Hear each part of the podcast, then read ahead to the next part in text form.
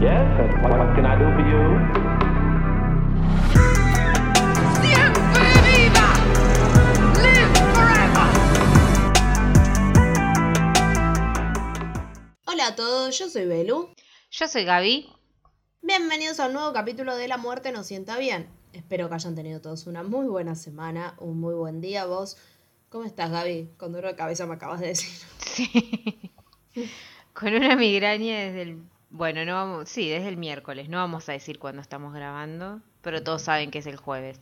Eh, Pero sí, con migraña desde ayer. Así que ¿saben qué no vamos a hacer? No vamos a quedarnos hablando boludeces. No, no, no. Vamos a ir directo al capítulo.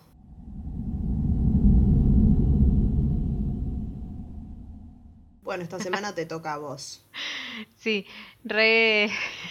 Fue rapidísimo. Normalmente te lo hago más largo, pero siempre hago- estoy tres horas haciendo y después al editar te queda de un segundo y medio Sí, sí, el sí. sonido. Pero bueno, sí, como ya dijiste, el capítulo me toca a mí. Y voy a hablar sobre Dorotea Puente, una vecina ejemplar, según los vecinos, ¿no? La gente que vivía con ella. Pero Usaba ya unos sabes. lentes iguales a los míos. Sí. La próxima Dorotea. Faltan años igual. En cualquier momento. Eh, bueno, les voy a contar. Eh, Dorotea Helen Gray, que era su apellido de, de soltera, nació el 9 de enero de 1929 en Redlands, California. Sus padres eran Trudy Mae Shades, Shades y el padre, que acá no sé muy bien porque creo que en un solo lugar encontré los, los nombres de los papás, entonces es como que no sé si se llamaban realmente así, me causó mucha gracia que se llame Jesse James Gray, el Mm. padre. Pero bueno, tenía padre y madre y ambos trabajaban como recolectores de algodón. Cuando Dorotea tuvo era una niña, su papá se murió de tuberculosis en 1937 y al Como año Nicole si- Kidman en Moulin Rouge. sí. Pobre. sí. Él no cantaba en una silla voladora, pero bueno. no sé, capaz se ponía tra- pequeños trajecitos de diamantes. De algodones, porque cool, hacían De trabajaban con algodones, algodón. claro. As- Así recolectaba. Bueno, pero nada, al año siguiente la madre tiene un accidente con una motocicleta, que acá no sé si es que la mamá iba manejando una motocicleta o tuvo un accidente que la chocó Mm. o una la pisa una motocicleta. Claro, pero bueno, la cuestión es que se muere. Entonces ella se queda sola. Digamos, yo vi un documental sobre la historia de esta mujer y también busqué en, otra mucha información donde siempre hablan de ella sola, o sea, no hablan del resto de la familia más que de los, los papás, pero en algún momento nombran a un hermano, así que hermanos tenía no sé cuántos, porque no la verdad que... en la historia. No, tampoco. Entonces es como tampoco aparecen a lo largo de- de- del resto de su del resto de su vida. Eh, entonces es como que no, no sabría decirte si, si tenía cuántos tenía o no, pero por ejemplo había una foto en una, en el documental que ella está con un nenito, que igual podría ser cualquier persona, podría ser un amigo, como podría. Pero bueno, no importa, vamos a centrarnos en ella, que se queda sola y es enviada a un orfanato. Y al tiempo la llevan a Fresno, California, donde vivían unos familiares, don- donde se queda con ellos hasta que ella cumple 16 años. Ese año, con 16 años, eh, se casa con su primer marido, que se llamaba Fred McFaul, con quien tiene dos hijas. Ella nunca quiso ser mamá. Entonces, a su primera hija la envió con estos familiares en Fresno con los que ella había vivido. Y a la segunda la da en adopción. ¿Y el marido? ¿Qué onda? No encontré nada de, de eso, solo dijeron que ella como que tuvo un tercer embarazo y lo perdió. Mm. Pero no en todos los lugares donde leí decían lo mismo. Y Capaz no lo sé. perdió. Sí, no sé. su derecho a, elegir. Eh, no sé, no, pero igual me suena como que era como que había tenido uno y fue como volun- voluntario, o sea, digamos, no. Pero bueno, nada, no sé, no sé su marido qué pensaba sobre todo esto. Eh, lo que sí, no, no, no, como que tampoco no el, el ponerle tanto al documental como el resto de, las, de las notas o información que busqué, como que tampoco nombran mucho a las hijas ni nada, como que, eh, y sobre todo supongo que después de lo que ella hace, nadie aparece y nadie la, tipo, viene no la como- reconocen. eh, Claro, no, no, como que no tiene mucho contacto después, ya de más grande. Entonces, eh, nunca más se vuelven a, o sea, al, menos en lo que yo vi, no, no lo nombran, ni siquiera muestran fotos de, de esas personas. Porque imagínate que también a las hijas ella las dejó, de- de- no sé si de recién nacidas, pero de chiquitas seguro. Pero bueno, nada, a fines de 1948 su marido la abandona y ella no dice nada. Dice que él se había muerto de un ataque al corazón y como que cada vez que alguien le preguntaba, ella decía lo mismo, tipo, no, murió de un ataque al corazón, qué sé yo. Y ese mismo año ella empieza como a falsificar cheques que no sé si tienen que ver con, con algo que podría llegar a cobrar del marido o eh, falsificaba cheques. Es descubierta y la condenan a un año de prisión, pero seis meses después sale en li- con libertad condicional. Bueno, en 1952 se casa con Axel Johansson y en 1960, que mientras estaba casada con él, la arrestan por manejar un burdel y por, eh, o sea, por poseer y administrar un burdel. Burdel. Ella, la madama regia. Sí, sí, sí, sí. Ahí fue sentenciada a 90 días en la cárcel eh, en el condado de Sacramento. Después de que la liberan, la vuelven a, a atrapar porque ella estaba ejerciendo la prostitución, creo que en la calle, entonces eh, la vuelven a detener. Pero nada, bueno, en 1966 se divorcia de Johansson y se casa con Roberto Puente, un hombre 19 años menor que ella, en la ciudad de- que viví, que era de la Ciudad de México. No, no entiendo si ellos se van a vivir a México o él era oriundo de México. Y el matrimonio solo dura dos años. Poco después de que termina el matrimonio, Dorotea se hace cargo de una casa de tres pisos con 16 dormitorios en el 2100 F Street en Sacramento, California. Y se casa por cuarta vez en 1976 con Pedro Montalvo, que era un, un alcohólico violento y obviamente el matrimonio duró unos meses. Me hizo reír la descripción. Porque le dijiste como también re tranquila, como con Pedro Montalvo, que era un alcohólico violento. Eh, ella también, como había tenido varios maridos, como que ella empieza a, a- viste que allá se hace que se, allá se utiliza el apellido del marido a veces, vos te puedes cambiar. Como Kris Jenner. Claro, ella sigue siendo Jenner incluso ahora. Sí, por supuesto, si su marca es como Kris Jenner, no va a dejar de ser Jenner nunca. Mm. Ella una vez había dicho que quería ser Kardashian de nuevo. Sí. Y las Pero hijas la no. sacaron cagando. Sí, sí. Pero no, Jenner quedó Jenner. Ok. Bueno, más tarde la mujer comenzó a pasar eh, a pasar tiempo en los bares locales en busca de hombres mayores que estaban recibiendo beneficios, así por ejemplo, que tenían, no sé, eh, por decirte, Ah, tipo pensiones. claro, eso. Por ejemplo, Malcolm Mackenzie, a quien conoció en un bar y se van juntos de este a la casa de él.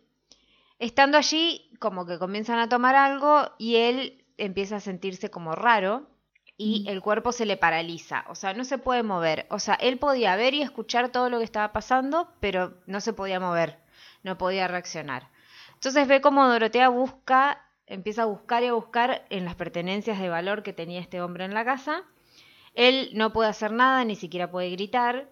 Y hasta viene y tipo le saca de la mano el anillo de la alianza que él tenía, que es, eh, lo cual ahí no, dicen favor. si él estaba casado o no, pero bueno, tenía como una alianza y ella se la robó. Y nada, se llenó los bolsos de cosas y se fue. Tiempo después dice ser estudiante de medicina y comienza a cuidar a personas que, por ejemplo, tenían movilidad reducida o tenían algún tipo de discapacidad o eran personas como muy mayores. Entonces, estas personas estaban como totalmente vulnerables y comienza a trabajar en casas particulares. Ahí ella decía ser enfermera y administraba medicamentos a estas personas que quedaban a su cuidado. Les hacía, los hacía dormirse y como a Malcolm Mackenzie les terminaba robando todo. y se iba. Incluso robó cheques que intentó cobrar eh, como que falsificando las firmas, pero luego es capturada y acusada de 34 cargos de fraude. Ahí le dan 5 años de cárcel. En 1981 alquila otro departamento que era también en la calle F, pero en la calle F 1426, Mm. que era como en una zona céntrica de Sacramento. Ahí nadie sabía que ella tenía libertad condicional y que también al haber estado esos cinco años eh, presa, a ella cuando sale le habían prohibido que cuide personas, o sea, que trabaje de eso, que trabaje del cuidado de personas. Porque también como que creo que la habían denunciado de que de los medicamentos que ella daba y todo. Ella se muda a este lugar y empieza a ser como una vecina como ejemplar porque decía Mm. que, que donaba dinero a causas benéficas, entregaba comida a personas que vivían en la calle, incluso habían dicho que había un día que era el día de los tacos, ponele, entonces ella preparaba comida y, y salía y les entregaba a la gente que, que estaba ahí en el barrio y qué sé yo. Claro, la amaban en el barrio. Claro, todos tenían, pero sobre todo ayudaba como que a la gente que estaba en la calle, ¿viste? O sea, era como, como una buena samaritana. Y nada, todas la tenían como eso, como una buena vecina y como hay, hay uno de los investigadores que dice en el documental que dice, no se puede juzgar a un libro por su portada y ella tenía una portada excelente. Dice, entonces nadie nunca sospechó nada de lo que estaba pasando. Tiempo después... es que si la ves encima parece una señora adorable. Sí, sí, sí, sí, sí, parece tipo una mujer que está viviendo al lado de tu casa, que es lo más tranquila que nada, que nada, nada más. Pero bueno, tiempo después conoce a una mujer que se llamaba Ruth Mon- Monroe, que era pareja de un supuesto amigo de ella. Y entonces ellas como que nada, se conocen por medio de este, de este señor y se hacen amigas. Se hacen amigas, deciden invertir en un restaurante que era como, eh, yo me imagino tipo Dorotea hablando con, con Ruth diciéndole, ay, mi sueño es tener un restaurante, bla, bla, bla, bla. Entonces es como que dice, bueno, vamos a abrirlo entre las dos. Entonces Dorotea le dice que no tiene mucho dinero, entonces que puede poner una parte y todo el resto lo pone esta persona, Ruth. Entonces la familia de, de, de Ruth ve como ve como algo medio raro porque ve que, que, que su, su madre eh, entregaba como mucho dinero para invertir en el lugar que este no solo no funcionaba bien pues no estaba porque puede pasar que uno abra un local y no funcione sino que también la otra mina no ponía un peso absolutamente nada. Entonces era como que todo lo ponía la madre. Pero bueno como la madre no decía nada y era como bueno listo no se metan en mis cosas listo los hijos no hicieron nada, pero como que pasa el tiempo, el lugar parece que no funciona y además como que tenía muchos problemas financieros. Y además de todo esto, la pareja de Ruth, que se llamaba Harold, muere producto de un cáncer. Así es que Ruth en ese momento se queda sola y se queda como muy mal y se va a vivir con su amiga. Creo que es la peor decisión que pudo haber tomado esta mujer. Bueno, sí. Eh, Como acá medio las amigas de Gilla Murano. Claro, y bueno, sí, sí, es medio eso. Acá lo que no sé es si ella se va a vivir a esta casa donde ella alquila, que es después donde pasa todo el horror, o eh, Dorotea en ese momento se va, se va a vivir con, a la casa de... Porque me parece que todo es en la casa de, de Ruth, De lo que pasa. Ok. Sí. Lo que pasa es que eso me quedó como medio confuso, pero bueno, no importa. eh, lo importante es lo que pasa después.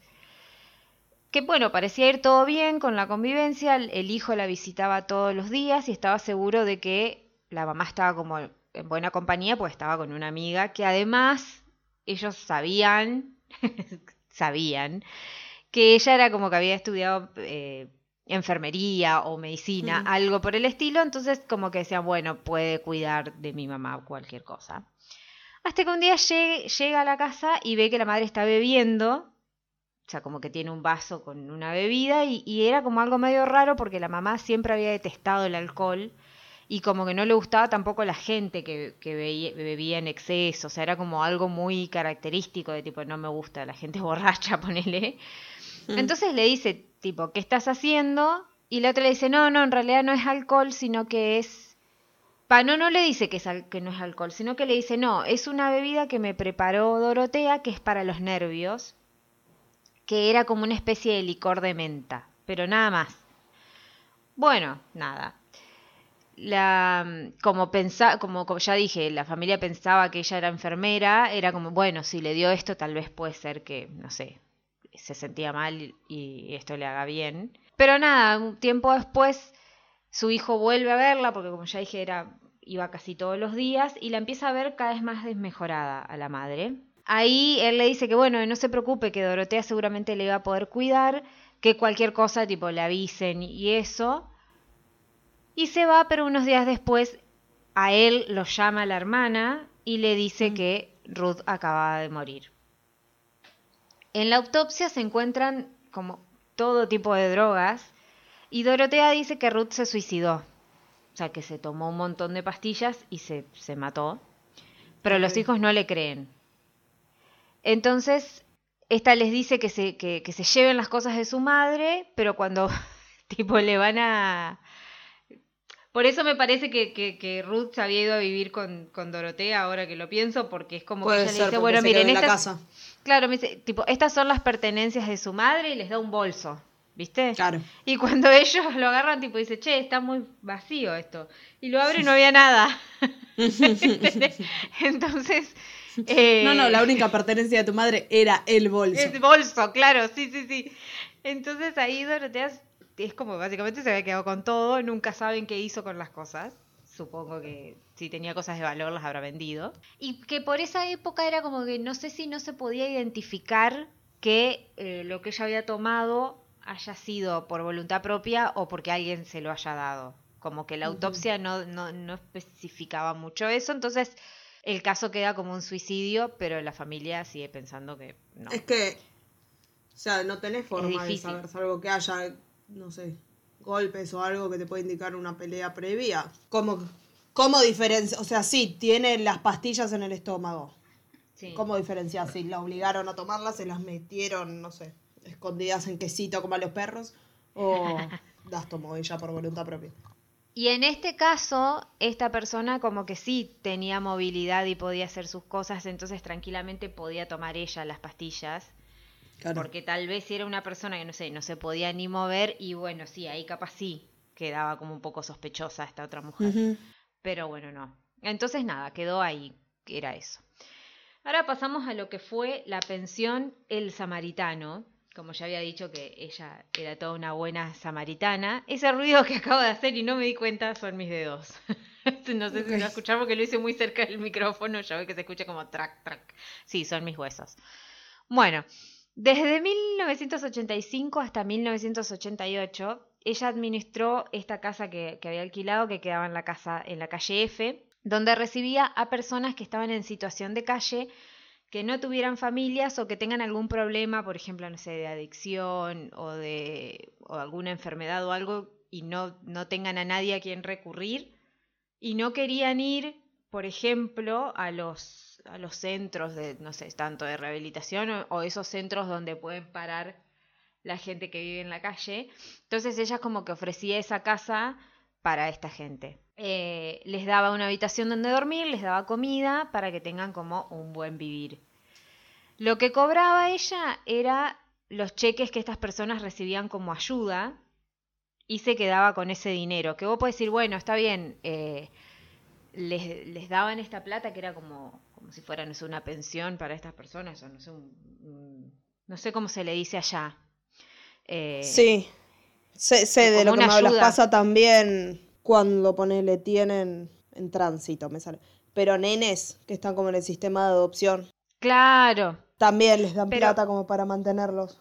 pero acá igual estos se los daban a ellos, como que si fuera tipo una ayuda del gobierno porque vivías en la calle o porque Claro. tal cosa.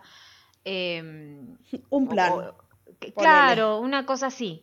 Entonces ella lo que hacía era esperaba a que ellos cobren eso y se quedaba con esa plata. Eh, ahí no, no figura si es que ella se quedaba con la totalidad del dinero o se quedaba con una parte, pero bueno, después veremos que, que se quedaba con la totalidad del dinero. Eh, No, sé si se quedaba con la totalidad del dinero, pero veremos que se quedaba con la totalidad del dinero. sí, sí, sí, sí.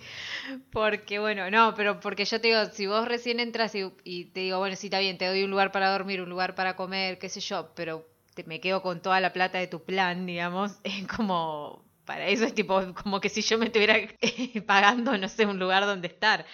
Así que supongo que lo que les, al principio tal vez se quedaba con una parte, pero bueno, después vamos a ver que se quedaba absolutamente con todo. Ella igual también como se aprovechaba de que muchos de estas, de estas muchas de estas personas que vivían ahí no tenían familias, entonces ella empezaba a figurar como titular para poder firmar y cobrar los cheques. Y nada, la pregunta que se hace en, todos los lugares de ley era cómo no se daban cuenta que ella ya había falsificado cheques en su momento y la habían metido presa y cómo nadie se había enterado nada y era porque ella se cambiaba el apellido.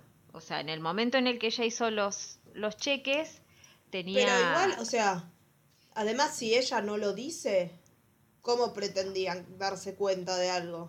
O sea, no Sí, es una pregunta ta- normal. Como alguna vez falsificaste cheques.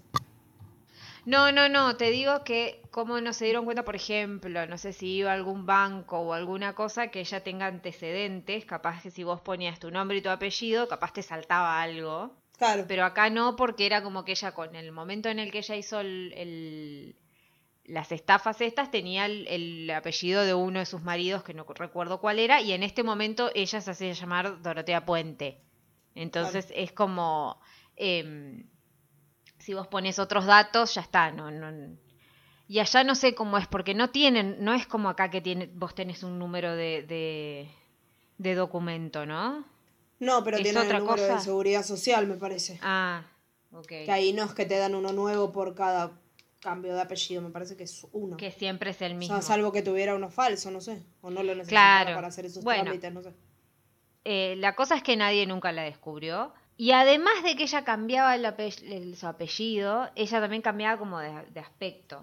Y hay una de las cosas que a mí me llamó mucho la atención, porque una de las cosas que era que de- de- con respecto al aspecto era que ella se vestía y se maquillaba como una persona de casi, no sé, 60 y largos, 70 años más o menos, pero en realidad tenía 50 en ese momento. Entonces, obviamente tenía como un aspecto que parecía mucho mayor, que eso también hacía que la gente tipo le, le crea que era una persona buena y qué sé yo, porque era como, ay, pobre mujer, que cuidaba de la gente y nada, todo el mundo compró el personaje ese. Porque en el barrio como que nadie se dio cuenta hasta el momento en que empezaron a cavar en su jardín. O sea, pero bueno, spoiler, había cosas en su jardín. Pero bueno, no nos adelantemos tanto porque, ¿qué pasó? Eh, dentro de la casa donde ella aprovechaba su experiencia como enfermera, ella empezó a medicar a algunos de sus inquilinos y todos esos años era como que nadie sospechaba nada porque los, los inquilinos no tenían a nadie a quien ir y decir, che, mira, me estoy sintiendo mal o lo que sea. Mm. Y ella entonces eh, podía seguir haciendo todo esto sin que nadie le diga nada y su casa seguía siendo una casa del horror sin que nadie se entere. Pero a mediados de 1987, una empleada de servicios sociales, que la llaman Judy, no sé si es su verdadero nombre, se hace cargo del caso de Álvaro González Montoya, que sufría esquizofrenia y había estado internado en un psiquiátrico. Al salir del psiquiátrico, él como que no, no se contacta con su familia y empieza como a, vagar por, por las calles, por Sacramento, y ahí lo encuentran luego en un centro de rehabilitación, pero era como que de adictos, pero que él como que él no era adicto, entonces era como porque estaba ahí, era solamente porque necesitaba tipo estar en un lugar, entonces la mujer, esta Judy, le pregunta si no estaría mejor en una pensión, si, si la medicación que le habían dado a él le hacía bien, y él, él les dice que sí. Entonces eh, le dice, bueno, te voy a buscar un, un lugar para vivir, y alguien creo que le había eh, comentado que la casa de esta mujer era un buen lugar, que esta mujer se, se cuidaba de, de las personas que estaban ahí y que se iba a sentir bien viviendo ahí. Entonces, nada, contacta a esta mujer para, para eh, que lo puedan ingresar a, como lo llamaban a él, que era Bert. Todo parecía normal y tranquilo, entonces dice, bueno, listo, este lugar eh, es ideal para, para Bert. que se muda enseguida al lugar. Cada vez que Judy lo llamaba, Bert le decía estar re cómodo, que lo cuidaban, y nada, como que todo fue, iba bien hasta octubre de Que empezó a ir mal. 1988. Claro, hasta más o menos un año después, supongo. Porque creo que dije mediados de 87, ¿no? De cosas sí. Entonces nada, Judy lo va a visitar a la pensión, pero Dorotea le dice que Bert no estaba, que se había ido a una fiesta en México con un amigo de ella. O, sea, con, o con una- que eh, me parece que dicen que es un que, que ella dice tipo, ah, mi hermano se fue con varias personas que vivían acá. Dice eso, pero bueno, que era como que habían ido con varios inquilinos y que volvían luego del fin de semana. Ella se va, pero no está muy convencida porque dice, él no era como de ser así, tipo algo así espontáneo, sin avisar, sobre todo a ellos por, por después de este tiempo. Entonces nada, como que espera hasta el tiempo en que supuestamente ellos iban a volver, como que intenta llamar y no se puede comunicar con él. Y en un momento llama a la, casa y eh, logra hablar con otro de los inquilinos que se llama John Sharp, que le dice que él, él no había viajado y que en realidad como que nadie había viajado, sino que Bert se había ido y que no había vuelto más. Entonces, nada, la mujer se desespera, obviamente, y en ese momento la llaman a ella por teléfono. Y era este supuesto hombre con quien todos habían viajado a, a México y que ya estaban de regreso, pero que le dijo que Bert, cuando llegó, un familiar lo pasó a buscar por la casa y se lo llevó del lugar.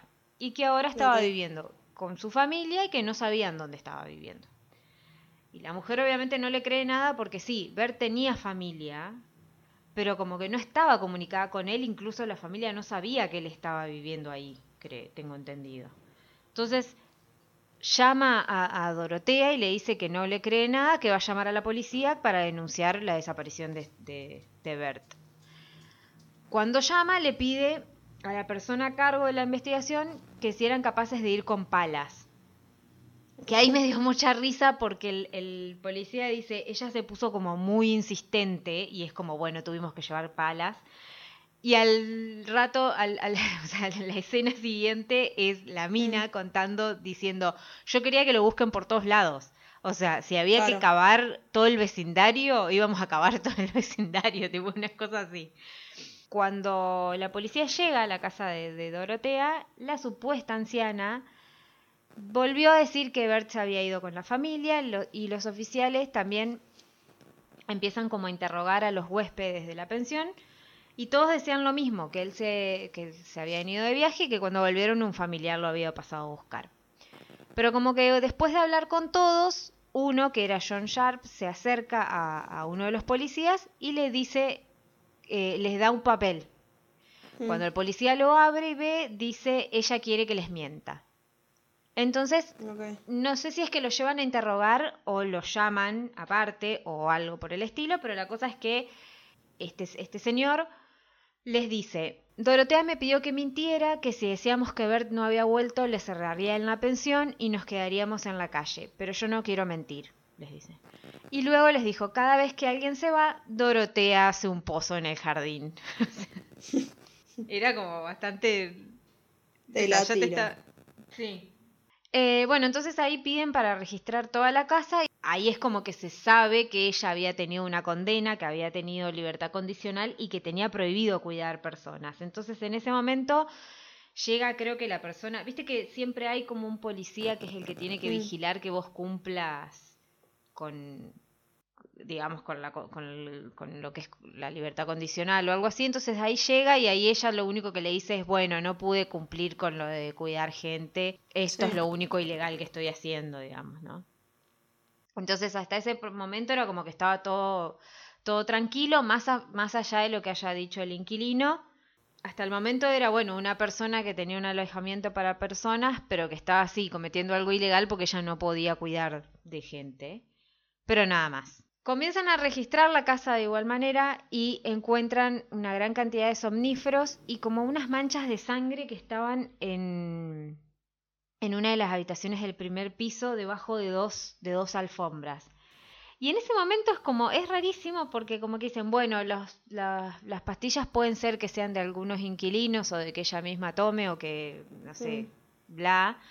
Y la sangre, no sé, pudo haber sido por cualquier cosa, no sé, como que no, no investigan mucho qué pasa ahí y es como, dale, hay una mancha de sangre. Entonces, por las dudas, como que empiezan a revisar y tomar muestras de todo lo que había en el interior de la casa. Eh, mientras tanto, Dorotea los miraba tipo tomándose un té en la cocina, lo más pancha. O sea, era como no, no, no estaba nada preocupada. Pero nada, entonces en ese momento, cuando ya se están por ir, un- uno- el policía, que era el que estaba a cargo, le dice si podían cavar en el patio, que solamente lo que querían hacer era asegurarse de que no pase nada y llevarle tranquilidad a Judy, que era la mujer que, que había denunciado, y más que nada para dejarla tranquila. Entonces ella le dijo que sí, que no había problemas y comienzan a cavar. Bueno, nada, no encuentran nada y ella en ese momento como que los mira desde un balcón que tenía la casa que estaba en el primer piso y que daba al patio y es como que los está mirando así, tipo, pero como que no se le mueve ni un pelo, ¿entendés? O sea, Sí. eh, bueno, nada, buscaron por todos lados, no encontraron nada hasta que uno de los policías encuentra algo parecido a una tela, lo empieza a sacar y encuentran algo como, no sé, ahí decían carne seca, pero es como, no sé cómo explicar, pero era como, como si te hubieras sacado un pellejo y lo hubieras dejado tipo colgado y que la carne se, se secó, ese, ese aspecto así, como... Ok, qué sereno. Sí, sí, sí. Sí, me salía como. Porque hay, hay algo con carne que se hace así, que se deja colgada y después queda la carne seca. Mm. Era medio un est- ese estilo. Ven eso y dice, ¿qué carajo es esto? Siguen cavando y encuentran huesos. Lo que se supone que era esa especie de carne era piel que se había desprendido de los huesos. Sí, la misma cara hice yo cuando lo leí. La cara de entre asco y horror de Belén. No le voy a sacar una foto. Pero bueno, nada. Gracias. Mientras se ponen a buscar, llaman refuerzos, pero este, hasta ese momento era como que, mm, primero que no sabían de quiénes eran los huesos, quiénes lo habían puesto ahí. Uno puede pensar, sí, la, la única sospechosa era ella, pero no la podían arrestar hasta no saber qué había pasado con, por qué estaban enterrados esto y aparte habían Claro. encontrado estos huesos.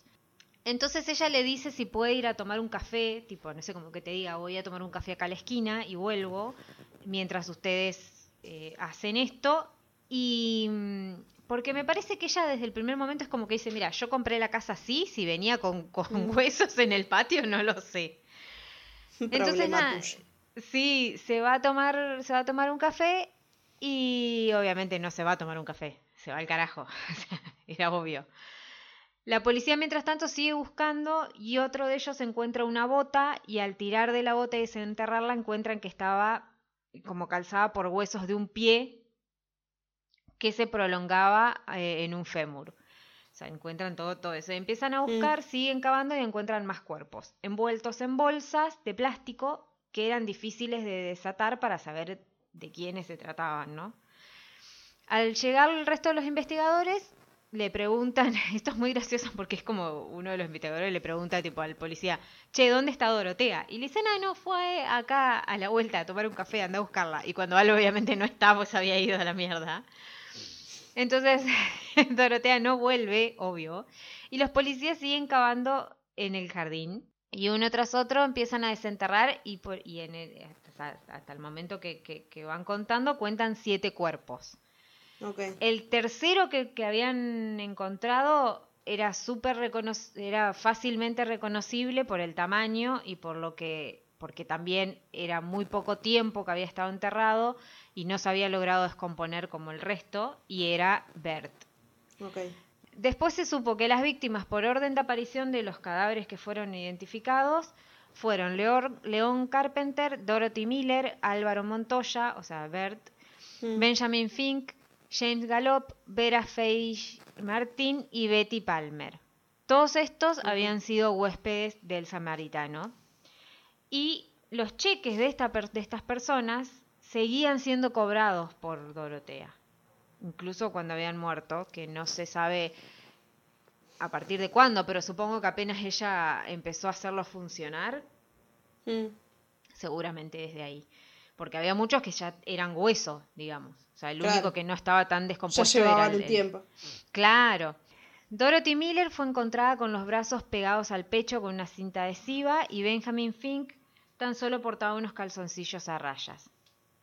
Igual qué Em, fuerza tenía la vieja, porque no era una mujer grandota o musculosa. Eso es lo que pensé todo el tiempo, cuerpos. si había sido solo ella.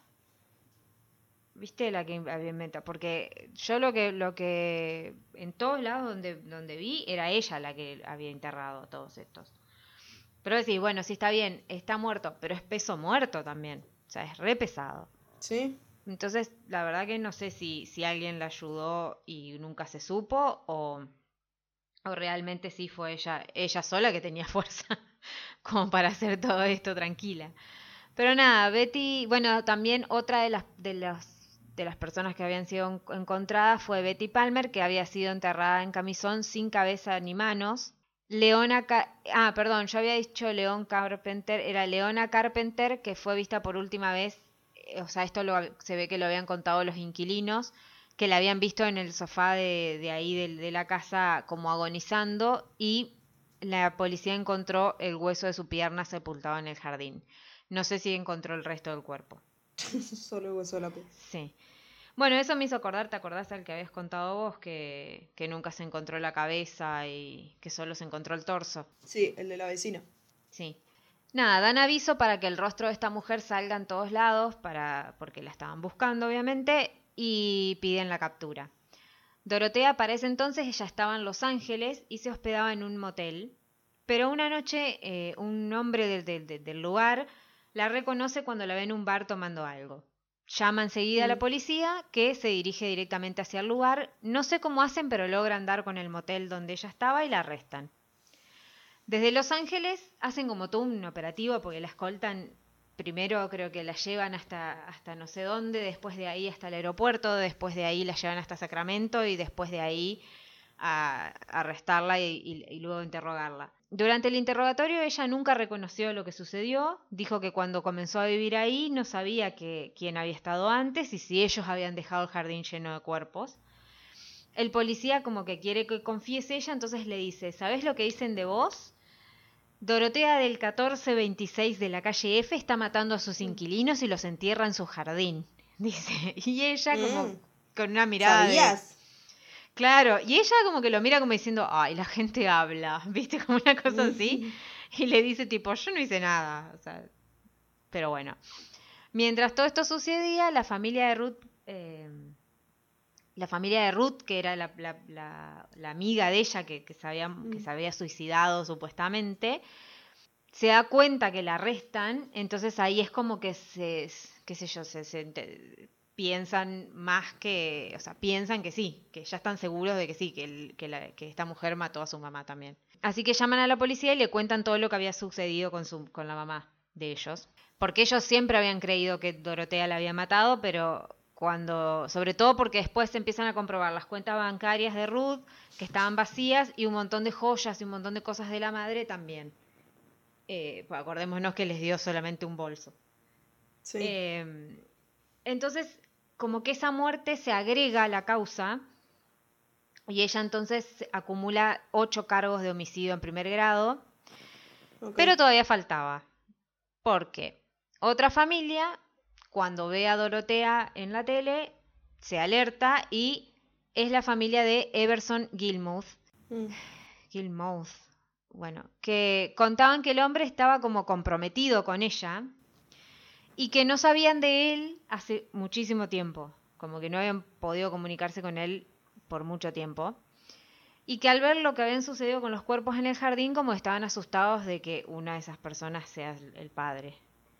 Ok. Eh, este hombre había empezado a salir con ella, o sea, había empezado a tener una relación con ella por correspondencia cuando ella estaba detenida. Viste que hay gente que, que habla con presos y, se sí, enamora sí. de presos. y- Entonces ahí es como que se enamoran y ella le dice que bueno, que al estar en prisión ella había como pensado bien las cosas y que estaba arrepentida de lo que, le había, lo que había hecho y que quería como empezar una nueva vida Entonces, al salir de la cárcel en ese momento, se van a vivir juntos y se van a vivir acá, a esta casa, a la casa, de- a la casa del horror.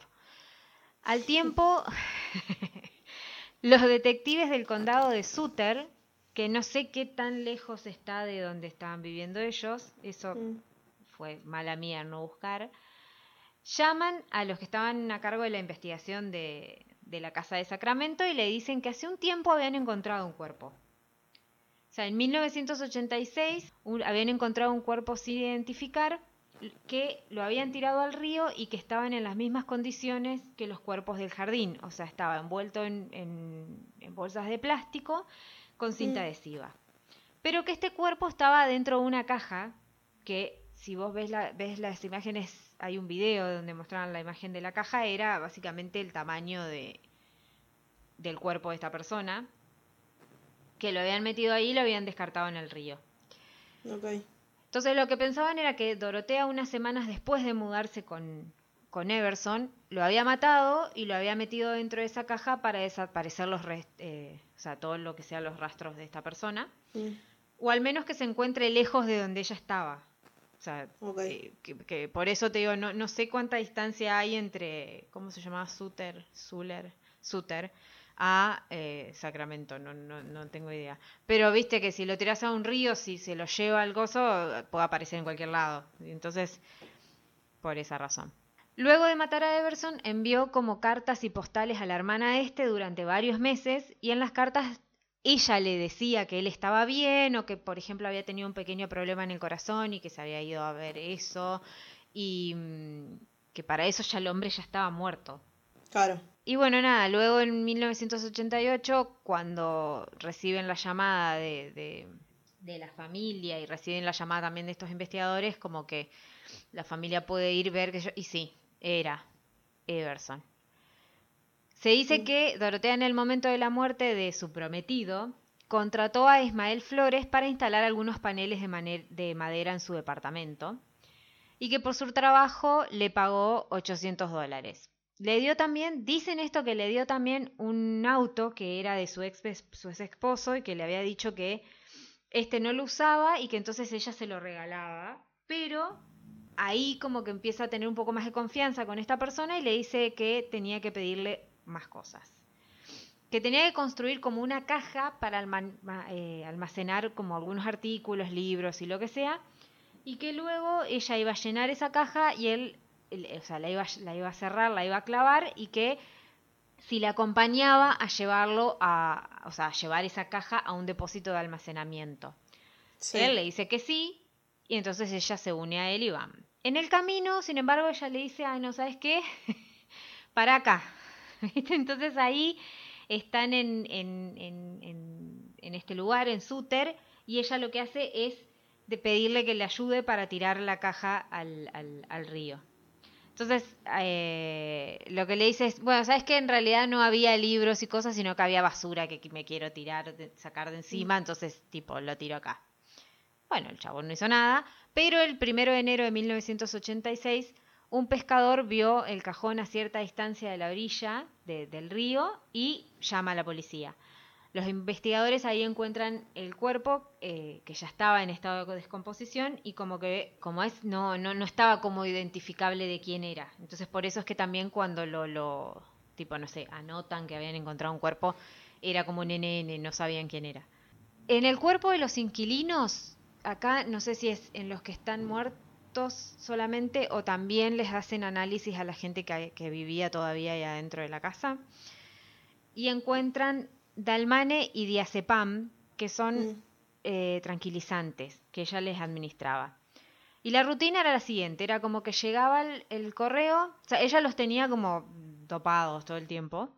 Y si llegaba el correo o llegaba algo que era dirigido a esta gente, ella directamente lo, como que lo incautaba, digamos, y se quedaba con eso. Y ahí podía hacer cualquier cosa, porque podía haber desde cartas, desde pagos de cosas, los cheques, documentación, lo que sea, todo lo tenía ella. Entonces a partir de ahí era como que ella falsificaba las firmas de esta otra, de, de esta gente y cobraba lo que, el dinero que, que tenían, por ejemplo, los cheques de, de los planes que tengan estas personas. Y por ejemplo, si alguno de ellos la enfrentaba o descubría lo que ella estaba haciendo, directamente los asesinaba.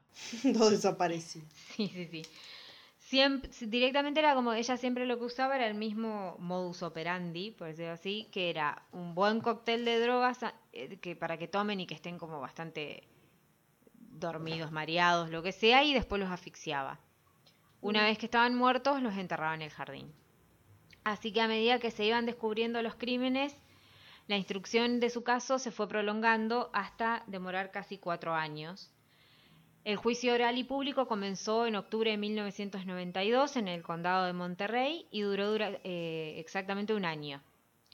La fiscalía llamó a 130 testigos y sostuvo que Puente había usado somníferos para dormir a sus inquilinos y bueno, luego asfixiarlos. Los defensores de ella subieron al estrado a decenas de personas que aseguraban que Dorotea era una vecina servicial y bondadosa, incapaz de cometer los crímenes de los que se la acusaban. Pero bueno, una cosa es vivir fuera de la casa, otra cosa es estar en esa casa, ¿no? Obviamente. Entonces, durante todo ese tiempo, Dorotea mantuvo como. Se mantuvo, se mantuvo lo que se dice, se mantuvo en personaje, que Mm. era como, ay, soy una anciana frágil y bondadosa, incapaz de matar a una mosca y mucho menos, o sea, a nueve personas. O sea, era Además, como- claro, o sea, si la ves, decís, bueno, esta señora, ¿quién va a matar? claro. Porque, insisto, ¿qué fuerza tenía?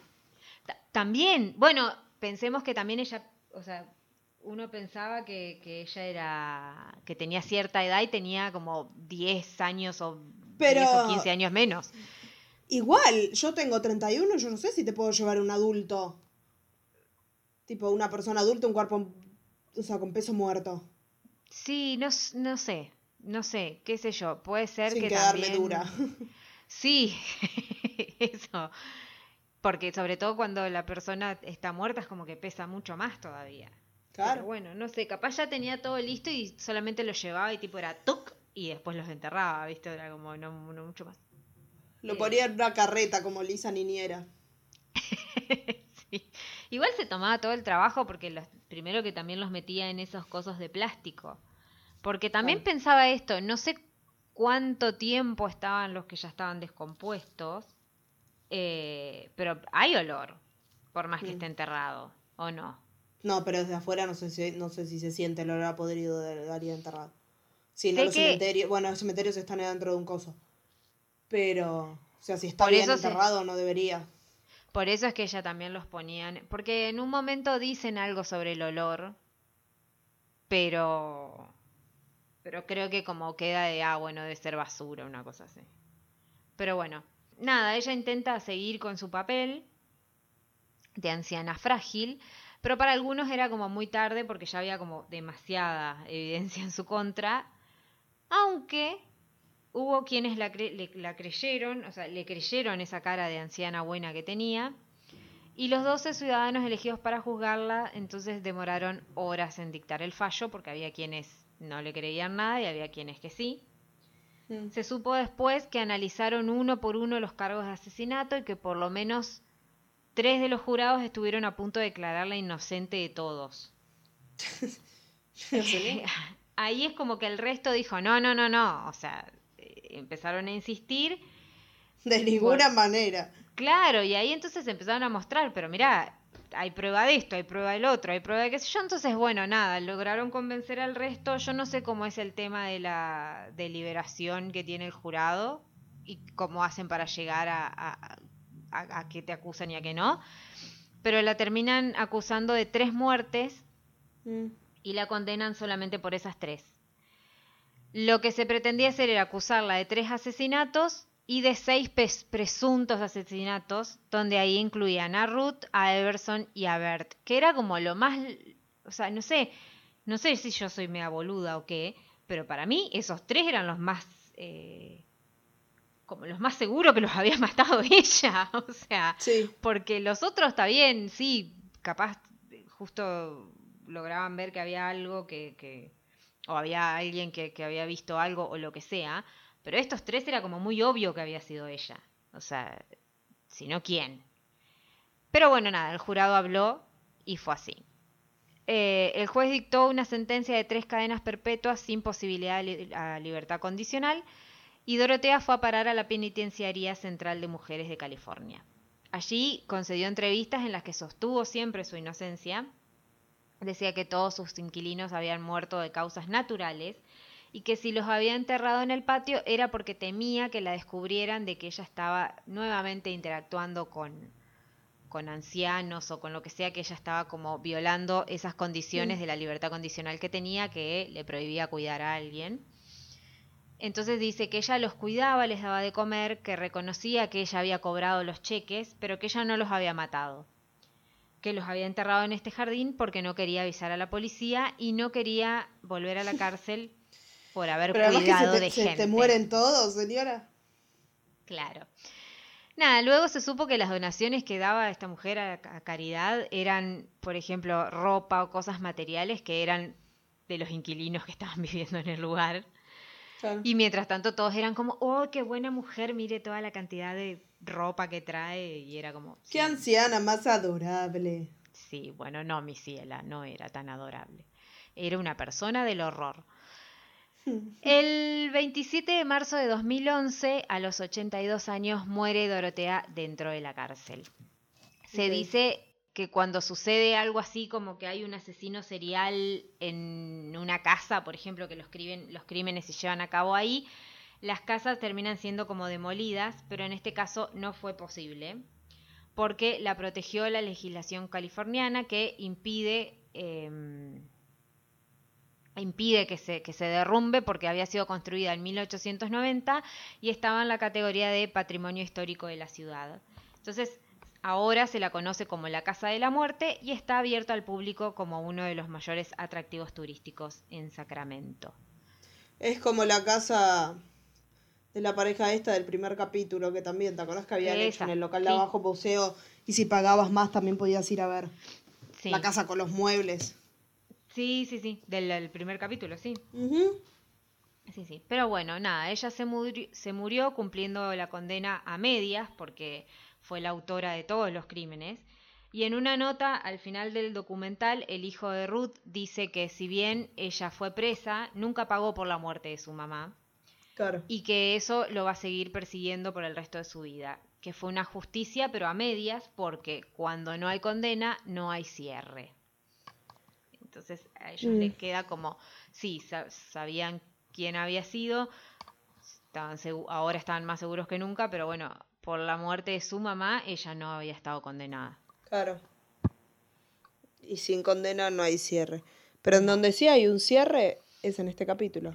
Sí, señora. Porque, como todas las semanas, después de este apasionante episodio con la historia de Dorotea Puente, les decimos que pueden encontrarnos en todas las plataformas en las que se escuchen podcast, como Spotify, Google Podcast, Apple Podcast y demás. También estamos en YouTube, nos encuentran como La Muerte No Sienta Bien Podcast, pueden pasar.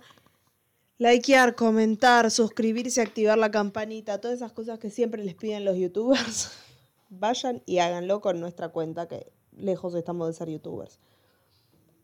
Y también tenemos un Instagram en el que subimos todas las semanas las fotos de todos los capítulos, así que ahí verán todas las fotos relacionadas al caso Dorotea Puente. ¿Y cómo es nuestro Instagram, Gaby? Arroba la muerte no sienta bien. Y también tenemos un mail que es la muerte no sienta bien arroba gmail.com. Un mail en el que nos siguen llegando herencias de Falsa. ancianos Dorotea griegos. En cualquier momento nos llega el mail con hola, tengo la herencia de Dorotea Puente. Son 6.5 millones de dólares. Y vas y te dan un bolso vacío. y nada, eso. O carne Bueno. seca. No, no, Te mentira. dan carne. Pero, O carne seca dentro de un bolso casi vacío. qué asquito. Y con eso nos vamos. Eh, Sí. Que tengan una buena semana, que sueñen con los angelitos y con carnes secas. Y con esto nos vamos. Adiós. Adiós. Yes, what can I do for you?